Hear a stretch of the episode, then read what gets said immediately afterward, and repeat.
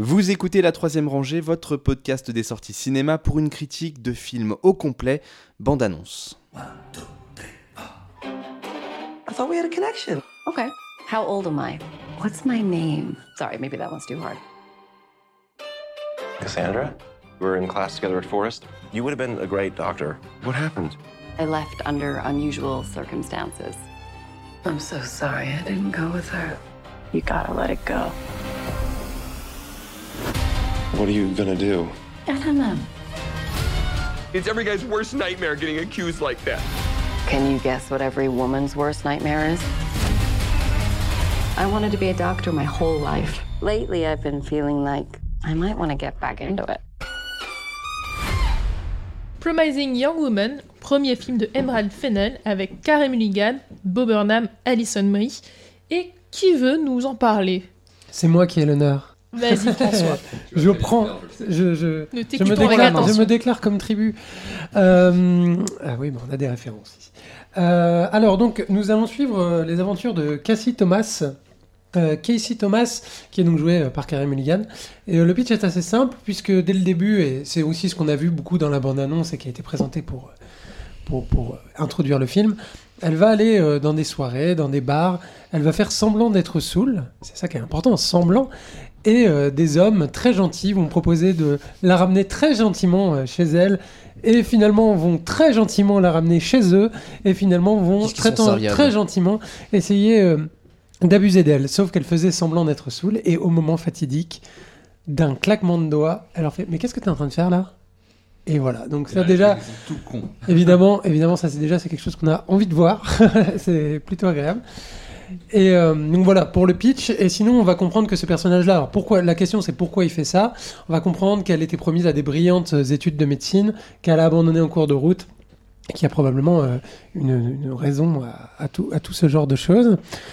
Euh, voilà. euh, qui je lance? Allez, je lance quelqu'un ou je m'auto-lance. Bah, tu peux lancer peut-être un- une idée comme ça à. Bah alors oui alors moi déjà il y a un truc qui m'a beaucoup plu dans... alors voilà si oui je sais par quoi j'ai commencé. Il y a un truc qui m'a beaucoup plu dans le film c'est la bande originale. La musique est vraiment euh, super dans le film.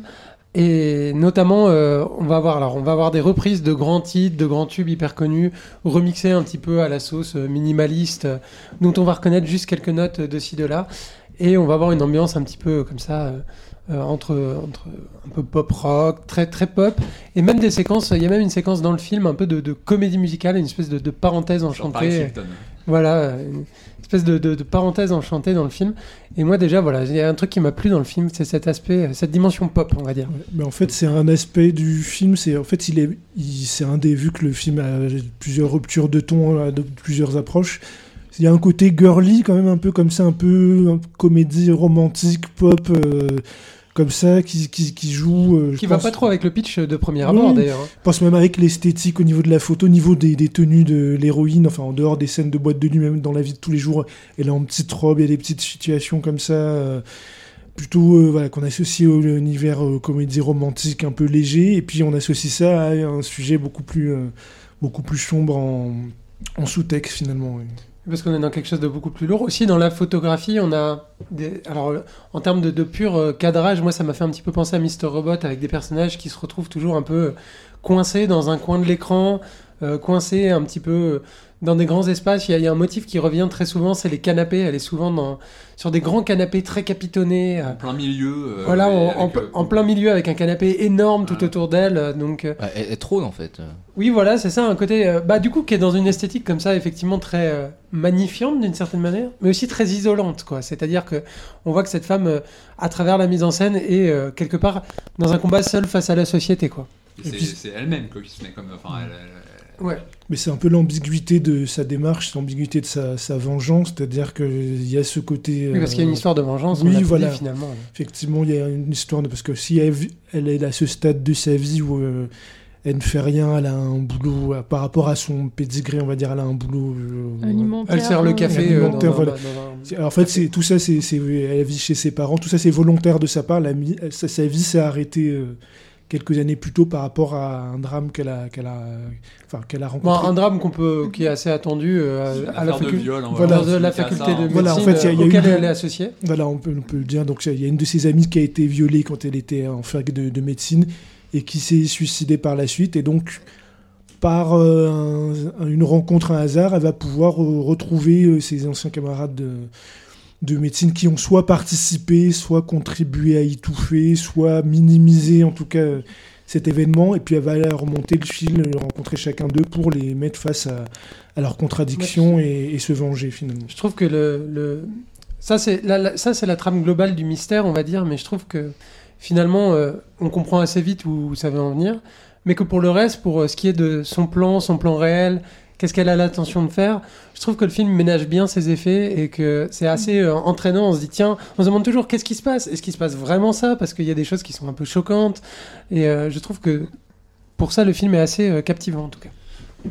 Euh, oui, donc euh, le- le- pour moi, le film c'est vraiment un ascenseur émotionnel dans le sens où on nous le vend comme euh, quelque chose de punchy, de de, de, de film au fait de comédie légère, Presque quoi, feel good, quoi. ouais, C'est assez voilà, que ça va être feel good alors. Ouais, ouais, Hon- Honnêtement, euh, à part quelques scènes justement quand ça part dans le truc un peu romantique, euh, un- tu sens que ça ironise un peu sur ça justement la partie romance avec le mec qu'elle retrouve. Ça en fait trop pour être Qui- qui honnête. est trop prince charmant pour être honnête. Enfin, tu sais très bien que le mec il a quelque chose à se reprocher. Enfin, oui, il a. Même s'il a pas quelque chose à se reprocher, de toute façon, c'est ce qui est étonnant, c'est qu'à aucun moment elle le suspecte de, de quoi que ce soit, alors que le mec il faisait partie de la même fac. euh, De la dans, même ses, dans, ses, bande. euh, dans ses connaissances, il y a le mec directement incriminé dans cette affaire. Donc tu te dis, c'est quand même bizarre qu'elle euh, qu'elle se pose pas la question sur sa réelle responsabilité là-dedans, mec. Quoi. Donc du coup, ces scènes romantiques, elles sont Mais c'est amusantes. parce qu'elle était, elle était pas là, euh, elle était pas en présence au moment où ça s'est passé, donc elle sait pas forcément qui Oui, était là. mais bon, elle, elle- elle sait, Les- les- que le mec connaît quand Non, même mais les- les après, mecs, euh, après, je pense que c'est la, Mais constru- construction du film qui est maligne, qui fait que Oui, voilà. la construction avec cette approche comédie romantique où ça, pour nous ça, perdre, ça ouais. nous, ça nous vient pas à l'esprit. Le seul moment où ça peut venir à l'esprit, c'est la dernière partie où là, il y a vraiment un aparté, un vrai aparté de 10 minutes où euh, elle abandonne sa vengeance. Alors Oui, oui. qu'on se dit que ça peut pas se finir comme ça, et c'est là où on va se dire que il y a tout, tout le film, tout le film, je me disais, il y a Anguille sous roche, le mec il est trop propre, trop, trop clean. Non, Moi, moi, j'espérais qu'il y ait Anguille sous roche parce que je me disais, ah non, j'espère que ce sera pas un film justement un peu Ouais. tiède mais, mais comme du ça. coup, voilà. Où il y a des, où il y a des, des, gens, des gentils hommes, puis d'un autre côté il y a des méchants hommes, alors que men are trash, we Le- know. non, non, mais c'est pas. Non, mais justement, le film est pas aussi euh, primaire que ça. C'est-à-dire qu'en fait, Enfin, pas, Le- pas, tout le, vais- pas je vais- durant tout le film. je vais, je vais pas spoiler. le film est aussi primaire que ça, il dit men are trash et il a raison. Et, moi, c'est le- mon gros problème avec ce film, c'est parce que justement, cette fameuse question du men at trash est la raison pour laquelle on a des gens qui viennent répondre not all men. C'est que men at trash est là pour dire bah, que si on a un problème, qu'on fait face à un problème qui est systémique, que, euh, que bah, les abus, euh, notamment sexuels, perpétrés par les hommes, bah, c'est peut-être pas chaque homme individuellement qui les perpétue, mais qu'en tant que groupe, euh, il y, a, y a ça qui est permis. Enfin, je vais pas pitcher hyper bien hein, les problèmes militants, etc. Mais globalement, dans l'idée, c'est que le men at trash procède volontairement d'une généralisation qui est censée interroger les hommes et censée leur dire, même si moi personnellement j'ai pas fait quelque chose que j'estime être mal, bah, peut-être que sans m'en rendre compte, parce que la société me met dans cette position euh, dominante, bah, j'ai contribué ou en tout cas euh, laissé. Se dérouler des choses euh, qui font partie de cette oppression systémique. Et pour moi, le film, en individualisant chaque homme et en disant vraiment chaque mec, même, même ce mec là dont été tombée amoureuse, chacun est un connard fini et quand elle est confrontée euh, et solidaire avec tous les hommes et qui est aucun personnage masculin un petit peu positif dans le film, quelque part ça donne un peu de l'eau au moulin euh, aux, gens qui, euh, qui voudraient dire not all men parce que ben non, il y a, y y a des hommes qui sont quand même pas des connards aussi ouvertement que ces personnages-là, euh, qui pour autant sont pas tout blancs. Enfin voilà, je sais pas vraiment comment expliquer Ah, ça, mais, mais pour Non, mais moi, en, en gros, ce qui t'a posé problème, c'est qu'ils ont individualisé un problème qui est systémique. c'est ça, en fait. C'est que en, en faisant de chaque personnage un personnage négatif, euh, fin- enfin vraiment négatif, euh, pas sans sais pas si ambiguïté. sous les personnages, il y a l'avocat quand même. Qui lui a des regrets sincères sur euh, son ce qu'il père, a tout fait. C'est simplement. vrai, c'est son vrai. père, tout simplement. Oui, son mais père, son père, son père est, pas vraiment un personnage très important et il se laisse un peu. Enfin, il, il- a pas très envie qu'elle euh, continue à, à rester chez lui. Enfin, c'est c'est pas un personnage qui est très important dans le film. Oui, oui. Et, et tous les personnages masculins principaux sont vraiment. Moi, moi ce, qui mauvais. fait, ce qui fait que ça ne m'a pas choqué, alors que euh, je- vu ce que j'avais entendu sur le film, je me disais ça va encore être le truc, justement. Enfin, moi, ce genre de discours où, où l'héroïne, elle a vraiment pas de chance, hein, elle ne croise que des, des- des- des gros enfoirés qui tentent d'abuser d'elle. Tous les mecs qui tentent de la raccompagner, tous sans exception, ils tentent Mhm. d'abuser d'elle. Je me disais, en effet, ça va pas. Enfin, tu peux pas réduire ça à ça. C'est c'est Oui, mais ceci étant, elle les le- attire. Oui, oui, oui, mais justement, c'est ça en fait. La, nuance, c'est Ouais, que. mais ça exprès. justifie pas ce qu'ils essayent de tenter. Non, mais, non, non, mais- non, mais mais la- elle, la elle nu- fait la- exprès la de les nuance- viser la- eux. la elle nuance sait tout à fait quel type de profil elle vise. La nuance du film, c'est que c'est pas tous les mecs qui veulent abuser d'elle comme ça. c'est les mecs qui se proposent de la raccompagner, qui, qui le, qui le font avec une idée derrière la tête. Mais il y a plein d'autres mecs dans la boîte qui ne feraient jamais ça en fait. C'est juste que les Oui, mais mecs elle, elle, qui est- elle est proposent de la là. Pour le coup, elle est, elle est là vraiment pour ça, ouais. puisque elle, attend qu'il y ait le, le mauvais mec qui arrive. Oui, mais ce qu'elle veut montrer, Mais- ce que ça montre, c'est que dans chaque boîte, t'as un mec comme ça et qu'elle arrive à l'alpaguer. Oui, c'est ça, que- et ça, ça, ça, ça me semble intéressant. Non, c'est pas exagéré, justement. Je pense que c'est vrai. Mais ce que je- moi je voulais revenir surtout par rapport au- à l'histoire vraiment centrale du film, le, le- trauma de, de l'héroïne avec euh, du coup ce, ce faux prince charmant qui en fait a quelque chose à se reprocher. Pour moi c'est cohérent euh, par rapport à ce qu'elle raconte. Ça pouvait pas être euh, autrement en fait. À partir du moment où il fait partie de cette fac de, médeci- de médecine et où il a côtoyé directement bah, du point de vue tous du les mecs scénario, oui. dans le truc, forcément il avait quelque chose à voir avec le truc. C'est pas ça, ça revient pas à dire que tous les mecs sont comme ça. Ça revient à dire que dans cette histoire, Mm. à ce moment précis, il s'est passé quelque chose de grave qui a impliqué un certain nombre de mecs et que c'est tous ces personnages Et masculins de femmes aussi, d'ailleurs. hein. Oui, ah oui, oui, en plus, voilà, oui, oui, qu'elle- croit qu'elle est amenée à dans, ça, dans hein. le film et du coup voilà en fait Oui. c'est juste et elle met tous les personnages qui sont utiles à ce qu'elle veut raconter ça, ça revient pas à dire que tous les personnages Mais c'est vrai que c'est un, des, un des éléments intéressants, justement, c'est-à-dire que quand elle, les- parmi les personnes qu'elle va confronter, il n'y a pas forcément. Enfin, en tout cas, dans le cadre de sa vengeance, c'est-à-dire, on va dire, le monde extérieur, tous les hommes sont des pourris. Mais dans le cadre de sa vengeance, c'est un peu plus fin, c'est-à-dire que.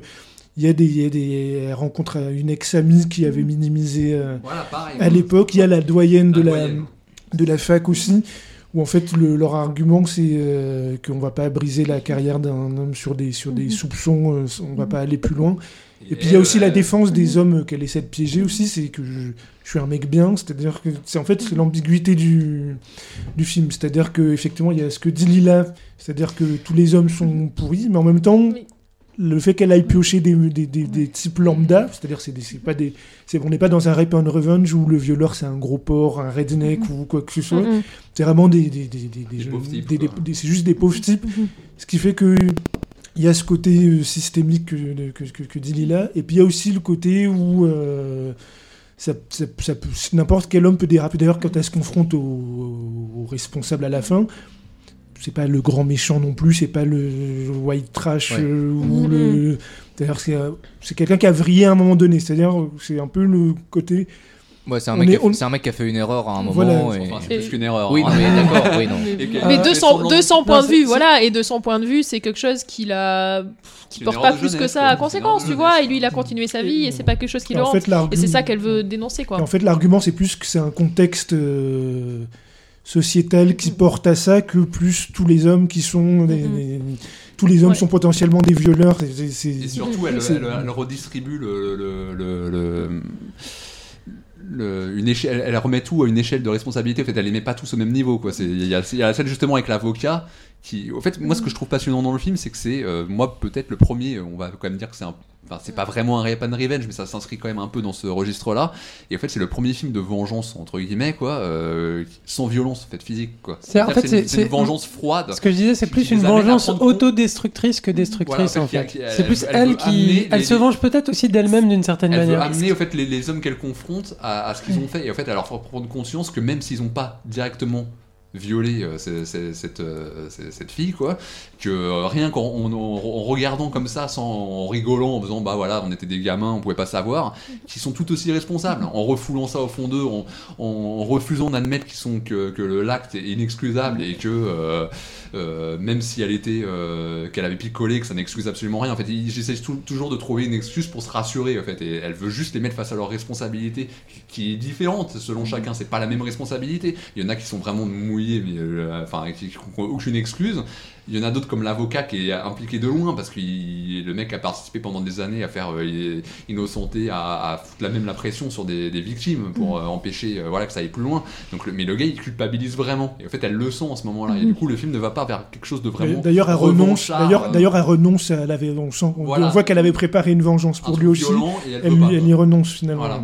Donc pour moi, le, le- le- le film justement est nuancé à ce niveau-là, dans le sens où ça, ça refuse ce discours revanchard habituel de ce genre de film qui peut être d'ailleurs dans certains films, enfin certains Rape and Revenge beaucoup plus, euh, qui s'inscrivent beaucoup plus dans un registre d'exploitation, ça peut très Oui, bien parce que fonctionner, ça peut beaucoup- être ouais. jouissif, voilà. Ouais. Mais, c'est plus putassier dans, dans la Rape and Revenge, parce que ne serait-ce qu'ils te mettent. euh, dans la Rape and Revenge, ça te met une scène de viol un peu cracra. euh, pour que tu sois en général, voilà. que voilà. donc, Alors que là, elle te refuse au fait tout ce que tu peux attendre de ce genre de film, euh, tout le, côté primaire, euh, euh, flatter les bas instincts. En fait, euh, il y a quand même un moment, je vais pas spoiler, hein, faut quand même pas exagérer, mais il y a vraiment un événement dans le film vers la fin qui est clairement inattendu. Je pense qu'aucun d'entre nous pouvait attendre un truc, comme ça. Quoi. Fait, où elle retourne une situation, quoi, justement, qui allait vers une situation de Rape and Revenge classique, en fait, de vengeance, où d'un coup, là, on- le, le public commence à se mettre en position, ouais, ah, ça y est, on va se défouler, il va se passer quelque chose. Et d'un coup, elle inverse la situation.